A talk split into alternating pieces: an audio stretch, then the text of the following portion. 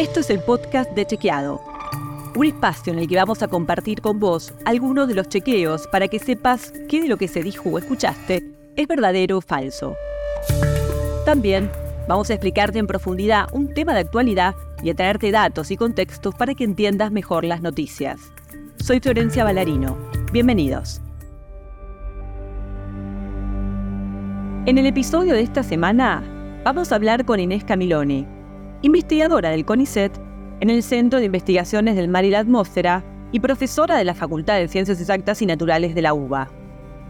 Inés fue elegida recientemente vicepresidenta del Grupo de Trabajo 1 del panel intergubernamental de expertos sobre el cambio climático, el grupo de trabajo que estudia las bases físicas del cambio climático. Hola Inés, bienvenida al podcast de Chequeado. Hola, muchas gracias. Gracias por la invitación. Bueno, para comenzar, vayamos con una definición clave. ¿De qué hablamos cuando hablamos de cambio climático? Cuando hablamos de cambio climático hacemos referencia a una variación en los diferentes parámetros que son los que definen el clima. Esto significa la temperatura, la lluvia, la velocidad del viento, el nivel del mar, por ejemplo, y cómo estos parámetros varían a lo largo del tiempo en forma significativa la significancia es una cuestión central cuando hablamos de cambio climático. Tenemos que demostrar estadísticamente que estos parámetros a lo largo del tiempo van cambiando, se van modificando en, sus valores.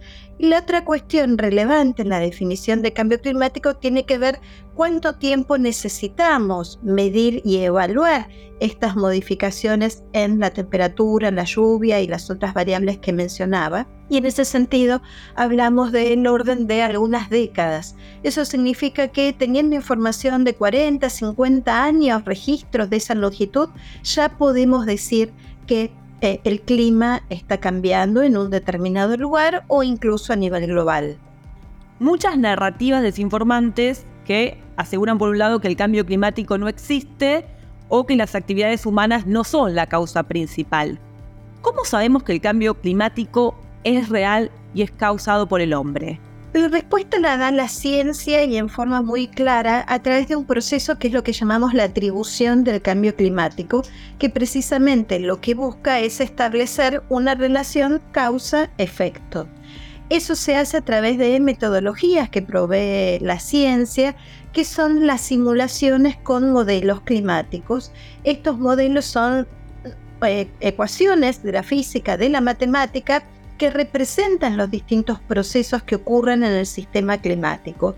Estos modelos están altamente desarrollados, tienen una enorme habilidad para representar qué es lo que ha sucedido en el clima en el pasado y es a través de esta herramienta cuando solo incluimos la forma en la que ha ido aumentando a lo largo del tiempo la concentración de dióxido de carbono que tenemos en la atmósfera, pero también de otros gases como el metano o el óxido nitroso, solo en esas condiciones es que podemos representar el aumento observado en la temperatura del planeta de los últimos 150 años. Inés, ¿y te preocupa el negacionismo climático que lamentablemente ha crecido en este último tiempo, con declaraciones de hasta dirigentes políticos en contra.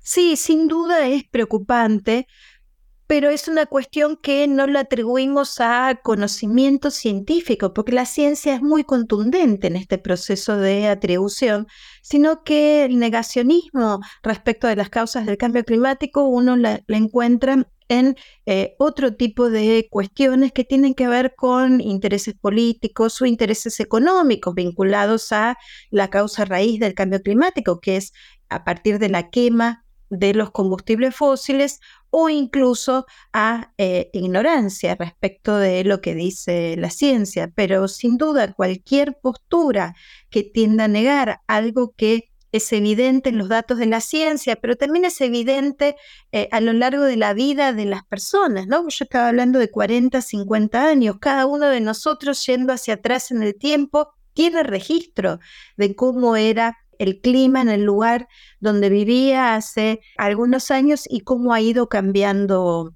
ahora. Según un informe de la Organización Meteorológica Mundial, la Tierra acaba de experimentar el septiembre más caluroso de la historia superando cualquier récord anterior por un amplio margen.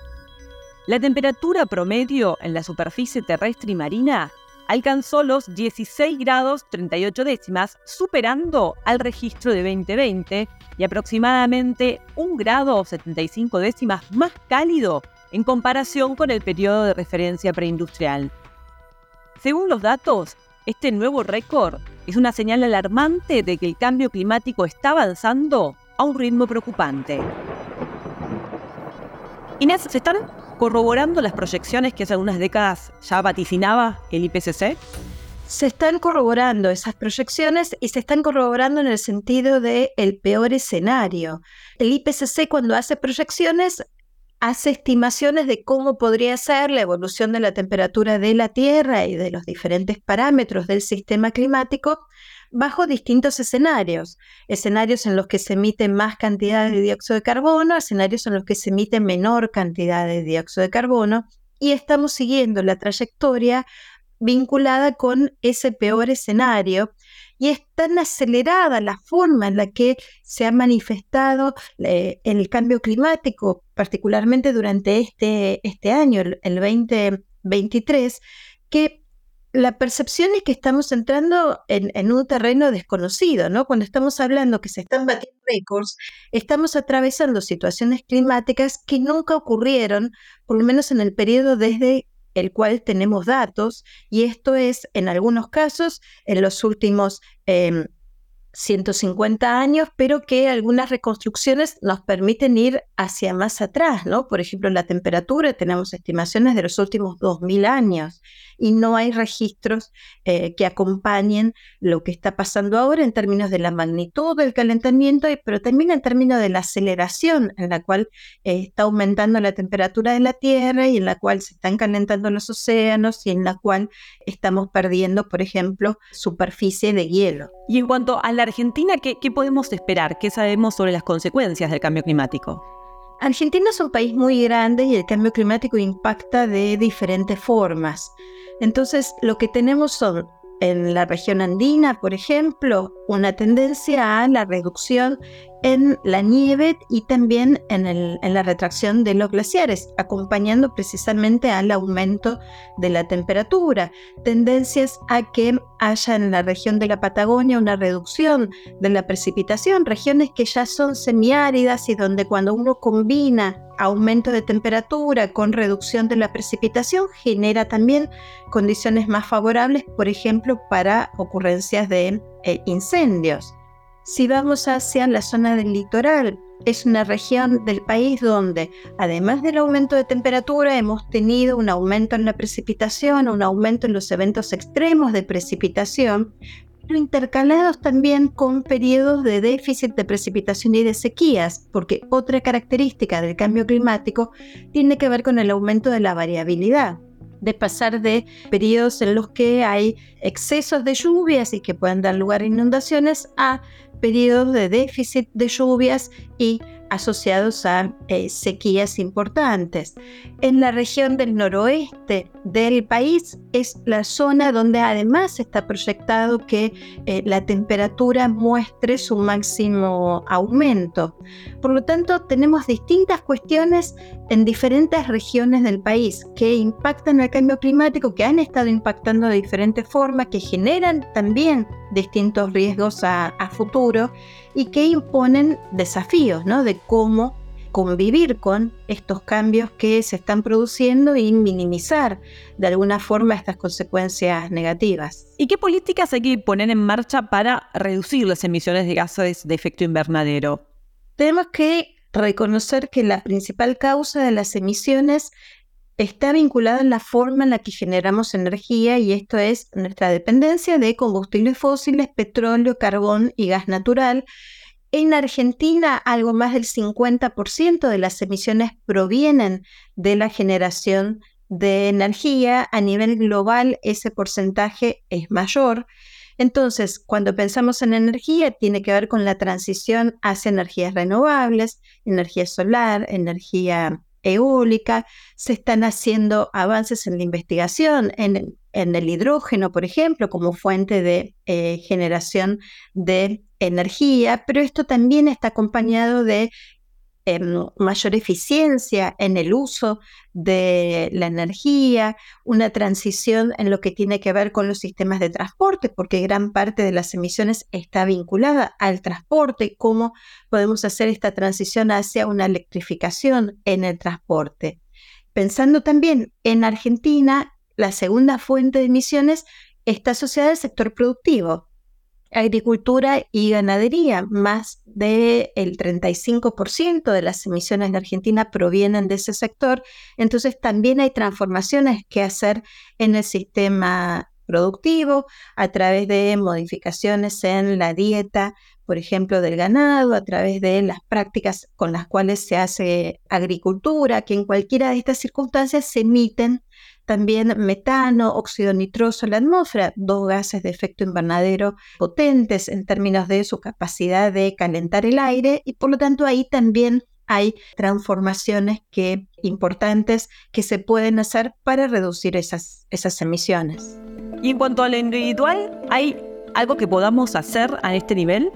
Hay transformaciones individuales que sin duda son eh, importantes, que están vinculados a nuestro estilo de vida. Entonces, cuando hablamos de eh, el consumo de energía, la eficiencia energética, bueno, cómo eh, hacemos un consumo responsable en nuestra vida cotidiana, en lo que tiene que ver con la energía, tanto por el uso de la electricidad en nuestras casas y con la forma en la que nos desplazamos, la forma en la que nos transportamos cómo actuamos en forma cotidiana con respecto a nuestros eh, hábitos de consumo.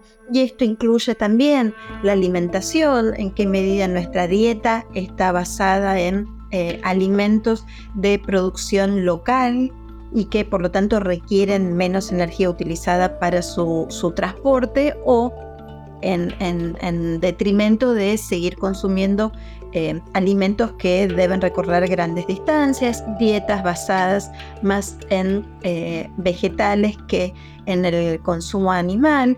Pero no solo la alimentación tiene que ver con lo que comemos, sino qué hacemos con aquello que no comemos y que está en buen estado. Gran parte de las emisiones provienen de alimentos que son descartados aún estando en buen estado y que para eso se, liberaron eh, gases de efecto invernadero en la atmósfera, se contribuyó con el cambio climático sumado a eh, el dilema ético que significa, ¿no? Un, mundo donde hay eh, mucha inequidad todavía y se descartan alimentos que están en, en buenas condiciones. Estas son algunas de las cuestiones que tienen que ver con cómo podemos actuar en forma responsable como consumidores en, y hacer transformaciones en nuestra vida cotidiana. Pero esa es una parte de la lucha contra el cambio climático. Sin duda hay políticas públicas que son eh, la base para lograr estas transformaciones eh, de gran escala que hacen falta, ¿no? vinculadas a la transición energética, la mayor eficiencia y las transformaciones en los sistemas productivos. Y tenemos que hacer estos cambios ya, no hay más tiempo. Sí, una de las características del cambio climático tiene que ver precisamente con eso, con la urgencia en las transformaciones. Las tenemos que hacer ya y las tenemos que hacer en una magnitud eh, importante que tampoco tiene precedentes. No hay precedentes como está cambiando el clima y tampoco hay precedentes en la forma en la que tenemos que transformar nuestro estilo de vida desde esta gran escala de cómo generamos la energía hasta nuestras pautas en la vida cotidiana. Muchas gracias Inés por esta nota. Gracias a vos. Si querés saber más sobre esto y otros temas, entra a chequeado.com o seguinos en las redes. Si tienes una idea o algún tema del que te gustaría que hablemos en un próximo episodio, escribinos a podcast.chequeado.com. Y si te gustó este episodio, seguinos en Spotify o en tu app de podcast favoritos y recomendanos a tus amigos. Es una producción original de Chequeado en colaboración con Posta. La producción está a cargo de Guido Scolo y Josefina Delía y la edición es de Jeremías Juárez. Soy Flor Valarino. Hasta la próxima.